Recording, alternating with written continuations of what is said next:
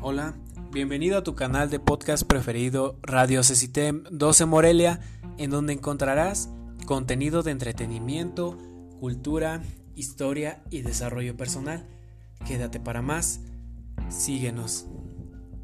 Amigos, actualmente existen muchísimos artículos de suma importancia, hay muchos que te hablan desde historia, cultura, como es en esta mm, estación en este canal de podcast que son muchos temas muy interesantes que pueden ser útiles para ti.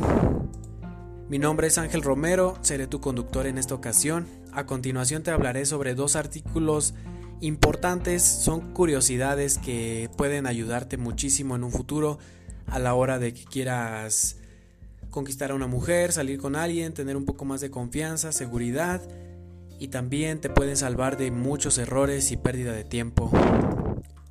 Antes de comenzar, quiero recordarte que sigas a Radio System 12 Morelia. Es totalmente gratuito, no se te cobrará nada, aprenderás muchísimas cosas. Comencemos. Vamos a comenzar hablando sobre cuál es la parte del cuerpo del hombre que más le gusta a la mujer y viceversa. Este es un estudio que revela cuáles son las partes del cuerpo más sexys y que puede ser y este resultado puede que no te lo esperes. Además de que hablaremos no solo de, de género heterosexual, sino también homosexual. Si eres un hombre y haces abdominales como si no hubiera un mañana para marcar los músculos del abdomen, olvídate. Para ganar puntos en Tinder o llamar la atención en el bar, en una fiesta, en la escuela, en el trabajo, lo que tienes que hacer es trabajar los brazos. Un estudio realizado recientemente por freetay.com confirma que la parte del cuerpo masculino favorita de las mujeres heterosexuales son los brazos. A pesar de los hombres musculosos y las mujeres con curvas, se han ganado la fama de ser los prototipos físicos que muchos buscan en una pareja.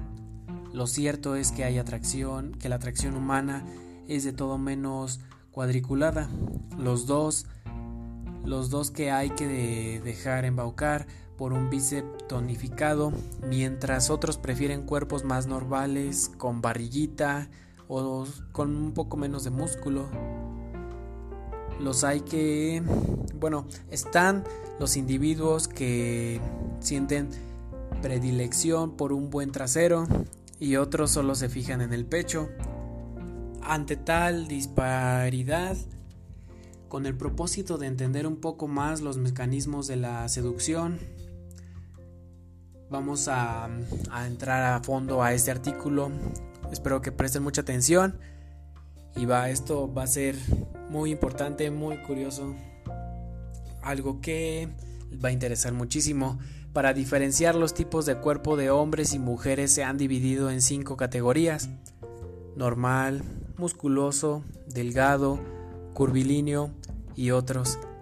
Y a pesar de que muchos creen que machacarse en el gimnasio es un requisito indispensable para captar la atención de una mujer, el 41,7% de las heterosexuales encuestadas reconoce que prefieren un cuerpo normal y solo el 38,8% se deja embaucar por uno musculado.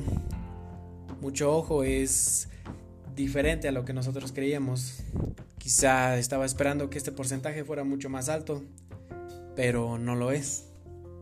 Muy similar es la opinión de las mujeres homosexuales, homosexuales, ¿eh? Un 35,9% se fija antes en mujeres con un cuerpo medio, el 31,1% busca cuerpos más curvilíneos y un 11,2% anatomías musculadas. Sin importar qué tipo de cuerpo sea preferido, las mujeres heterosexuales sienten debilidad por los brazos de los hombres, mientras las homosexuales se fijan más en el pecho de las mujeres. Un segundo, tomaré un poco de agua.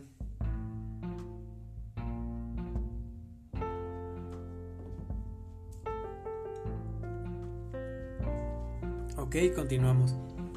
La mayoría de las mujeres heterosexuales se fijan en los brazos de los hombres. El 41,7% prefiere cuerpos normales, el 38,8% prefiere cuerpos musculados. La mayoría de las mujeres homosexuales se fijan en el pecho de las mujeres, como ya lo mencionamos. El 35,9% prefiere cuerpos normales, el 30,1% prefiere cuerpos curvilíneos, el 11,2% prefiere cuerpos musculosos. Dentro de las preferencias fiscales de los hombres, la cosa cambia. El 48% de los heterosexuales encuestados se declara entusiasta de los cuerpos curvilíneos. El 24,1% prefiere mujeres con un cuerpo normal. Al 22,4% les atraen las mujeres delgadas y solo el 3,8% afirma que las mujeres musculosas son su tipo. Un poco raro, ¿verdad? Los hombres homosexuales, sin embargo, están más divididos. El 31,1% se siente atraído por los cuerpos musculosos. El 26,7% prefiere un cuerpo normal. Un 18,3% se fija en hombres delgados.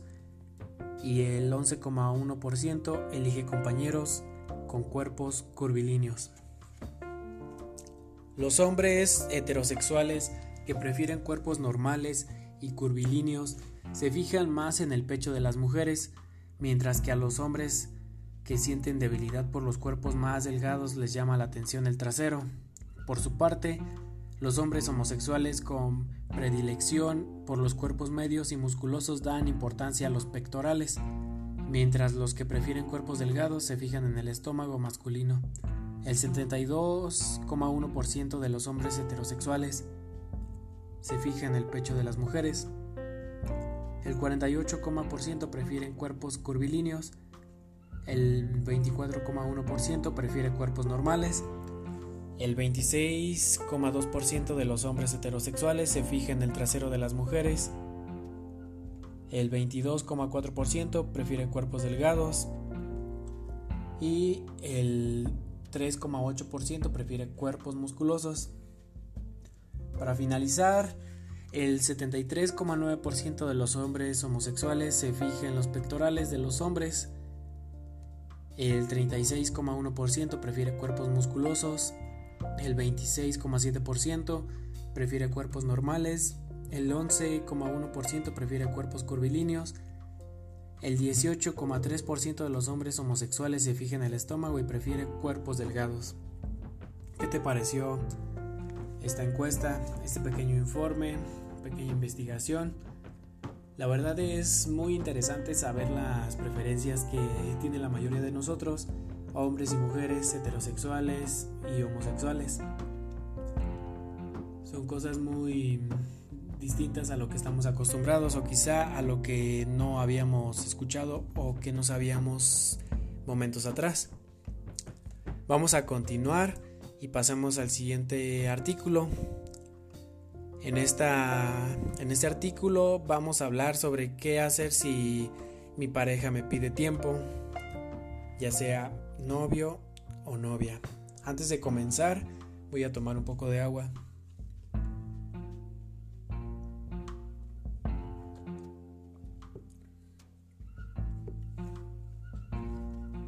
Ok, vamos a comenzar. Mi novio, mi novia, me ha pedido tiempo para aclararse. ¿Qué debo hacer? Es una de las consultas más populares en psicología de la pareja. Ante la complejidad del mundo de las relaciones interpersonales y la escasa educación acerca de las emociones, los sentimientos y las formas de vinculación sanas entre personas, es muy normal que surjan conflictos que no sabemos manejar. Son diversas las formas en las que pueden ocurrir, muchísimas preguntas, dudas, cuestiones, en fin, infinidad de problemas. Vamos a comenzar el por qué tu pareja te ha pedido tiempo, alguna de las causas. Las causas por las que una persona puede solicitar un tiempo o un espacio separado de la pareja son las siguientes. La primera, que tiene dudas. No tiene claro si la relación contigo es lo que quiere o no.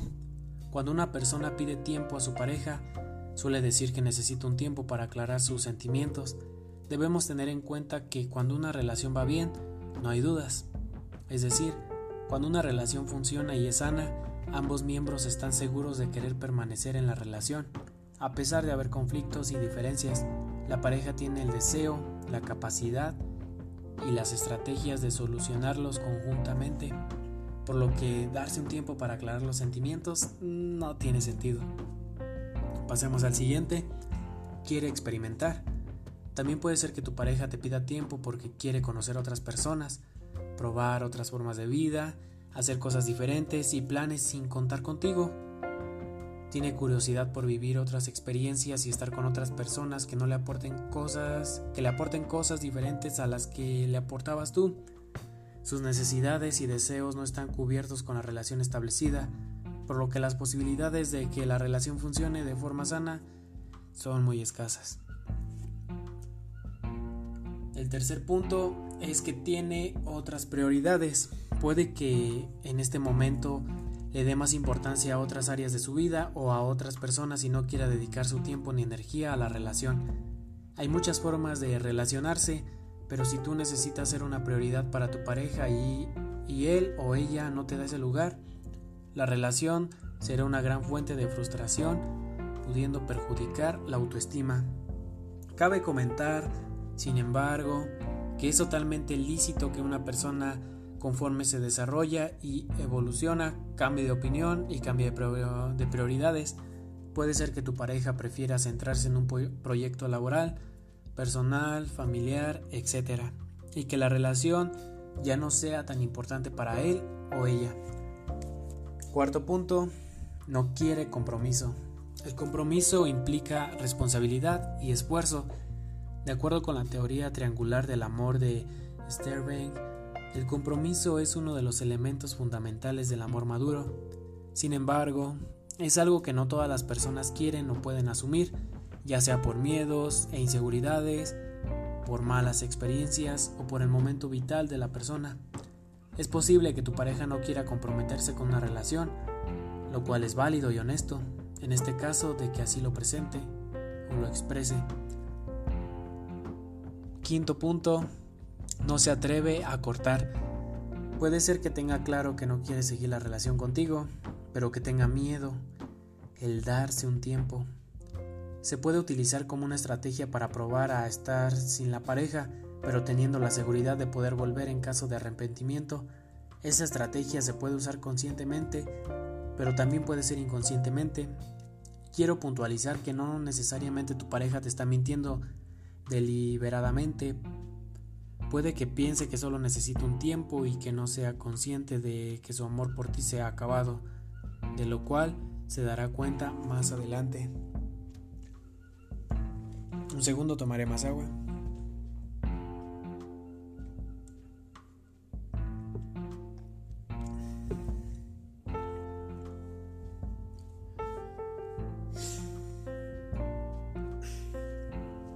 Ok, estamos de vuelta.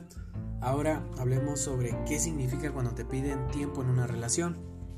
Cuando tu pareja te pide un tiempo, lo que te está diciendo en realidad es que prefiere estar sin ti a estar contigo, ya sea para poder experimentar, para poder soltar el compromiso, para no tener que asumir ciertas responsabilidades, porque prefiere dedicar su tiempo a otras cosas. Independientemente de la causa, darse un tiempo significa que no quiere estar contigo, temporalmente o definidamente. Cuando tu pareja te pide un tiempo significa que en este momento no te quiere como su pareja y que necesita un tiempo para poder pensarlo, para decidirlo, para asumir la ruptura, para probar nuevas experiencias. En definitiva, si tu pareja te dice que necesita un tiempo, en realidad está dejando de estar en la relación y de ser, de, ser tu pareja. ¿Qué hacer cuando te piden un tiempo? ¿Cómo debemos reaccionar ante esta situación? ¿Qué debemos contestar si nuestra pareja nos pide un tiempo? A continuación, escucharás paso a paso qué hacer cuando tu pareja te pide un tiempo. Punto número uno, respetar la decisión. Como estábamos hablando, si tu pareja te pide un tiempo, es que no quiere ahora mismo estar contigo como pareja. No se puede obligar a nadie a estar en una relación, por lo que la decisión se debe respetar. Segundo punto, comunicar nuestra visión. Si tu pareja no te quiere como su pareja, la relación se ha acabado. Deberás comunicarle que si prefiere estar sin ti, tú respetas la decisión, pero que si ya no son pareja, la relación se ha acabado. Punto número 3. Asumir la ruptura. A pesar de que tu pareja verbalice que será solo un tiempo, realmente no lo sabe. Una persona no se puede quedar esperando a que otra se aclare. La relación se, se da cuando dos personas libremente eligen estar juntas. Si tu pareja no quiere estar contigo en una relación ahora, es igual que diga que es temporal o permanentemente. Es que no quiere estar contigo como pareja y es algo que hay que asumir. Pasemos al siguiente punto. Cortar el contacto. Como hemos visto en el apartado sobre los motivos de que tu pareja te pida tiempo, puede ocurrir que ya no sea su prioridad o que ya no quiera compromiso. Por lo tanto, es posible que no quiera sacarte de su vida, pueda que quiera seguir contigo en contacto, incluso viéndose, pero sin tener una relación o un compromiso. En cuyo caso, a no ser que realmente quieras una amistad con esa persona, lo más eficaz es cortar ese contacto para que no te siga afectando a futuro, ya que es algo que, bueno, siempre sí termina afectando un poco.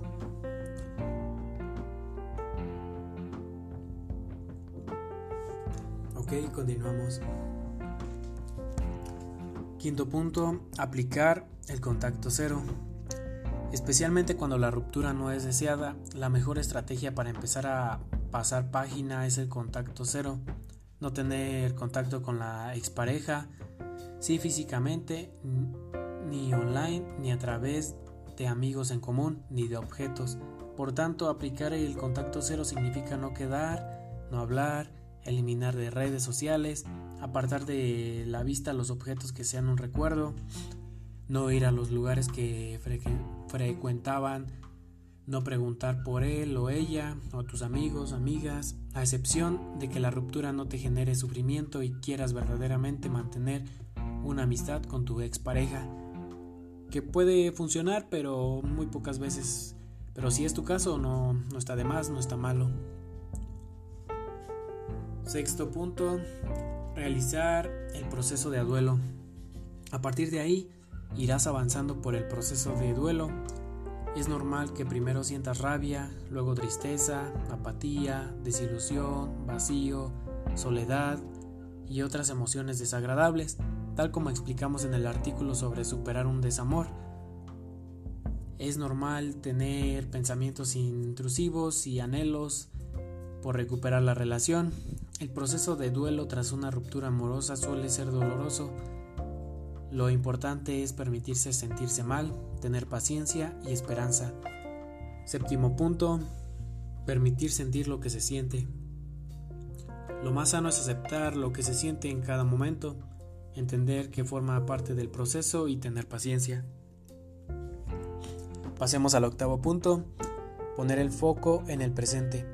Es normal que estés sorprendido o sorprendida, que te hagas mil preguntas, que te cueste entender lo que ha pasado, sin embargo, dar vueltas a los hechos y machacarnos con preguntas sin respuesta nos deja anclados al pasado, nos agota, nos hace sufrir y no sirve de nada. Pone el foco en el presente, en conocerte, en cuidarte, en aprender de la situación y en, y en contribuir a una nueva versión de ti mismo o misma más sabia y resiliente. Noveno punto, apoyarte en tus seres queridos, pasar tiempo con tus amistades y familia te ayudará a sentirte mucho mejor. Pasemos al décimo punto, cuidarte a todos los niveles. En los momentos en los que estamos más vulnerables es precisamente cuando más debemos cuidarnos. Come saludable, duerme 8 horas, descansa, practica ejercicio físico, alimenta tus aficiones, socializa, disfruta de tu tiempo libre, y sobre sin protección. Evita los parches como el alcohol, la comida basura, las drogas, las relaciones sexuales sin protección, las compras, el juego apuestas y demás conductas que anestesian las emociones desagradables, pero que pueden desencadenar un problema mucho mayor en el futuro a lo que estás pasando. Así que, bueno, espero que haya sido muy interesante este artículo. Igual que el anterior, de lo que hablamos sobre las partes del cuerpo más sexys para, para ambos géneros, incluso homosexual también. Así que si les pareció muy interesante, puedo hablar, bueno, puedo hacer otra, otra serie. Escucha esto y tendrás un gran poder. Número 2. Y así lo podemos hacer. Muchas curiosidades que creo que les pueden interesar y ayudar en un futuro. Eso sería todo. Mi nombre es Ángel Romero.